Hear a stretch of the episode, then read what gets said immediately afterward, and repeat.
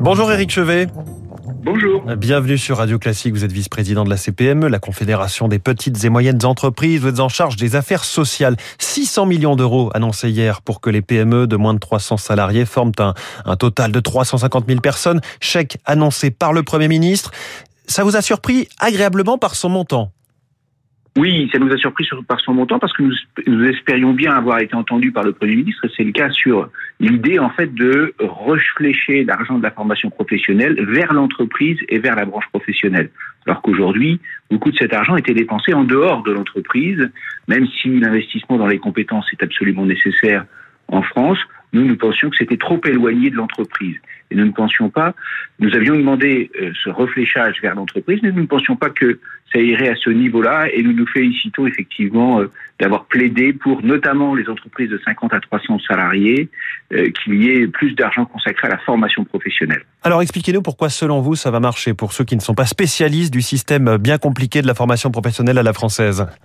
Bah parce qu'en fait, euh, au cours des réformes qu'on a connues ces dernières années, euh, l'argent qui est consacré par les entreprises a été pris sous forme de taxes et investi par euh, Pôle par les régions, sur des systèmes de formation qui ne sont pas directement en lien avec les postes offerts par les entreprises. Et donc il y avait un décalage.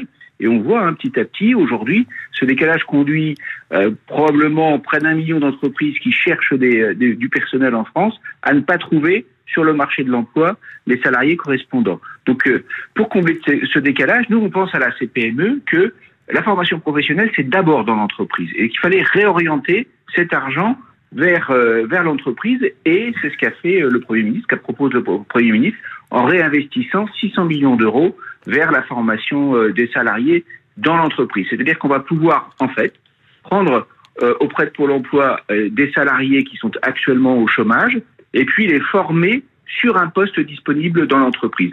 On est là sur des actions de formation qui sont orientées sur l'entreprise.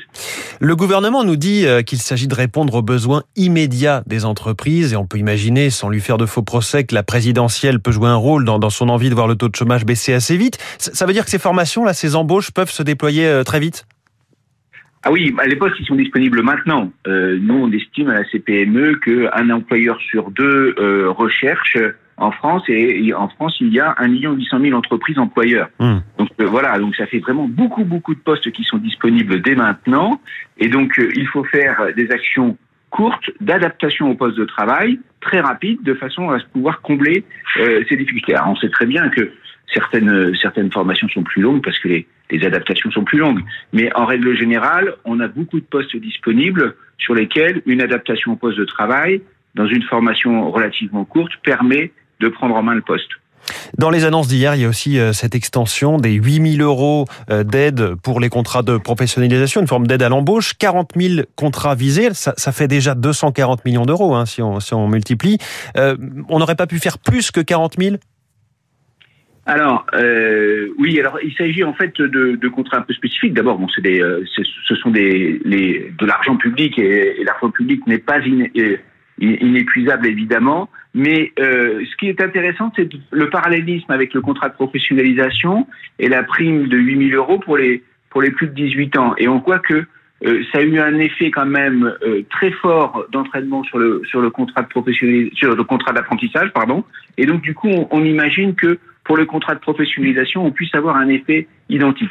Dans, dans une période où vraiment les entreprises sont à la recherche de main-d'œuvre, je pense que c'est une bonne méthode et, et ça répond effectivement euh, au souci euh, d'avoir un, un, retour immédiat de l'investissement de l'argent public. Et là, on l'a directement par, euh, par l'embauche. Voilà, la CPME qui applaudit les annonces du gouvernement. Il faut dire que le gouvernement a largement repris les propositions que vous lui aviez faites. Merci beaucoup, Éric Chevet, vice-président de la CPME, invité du Focus Echo de Radio Classique en direct ce matin. Merci et bonne journée.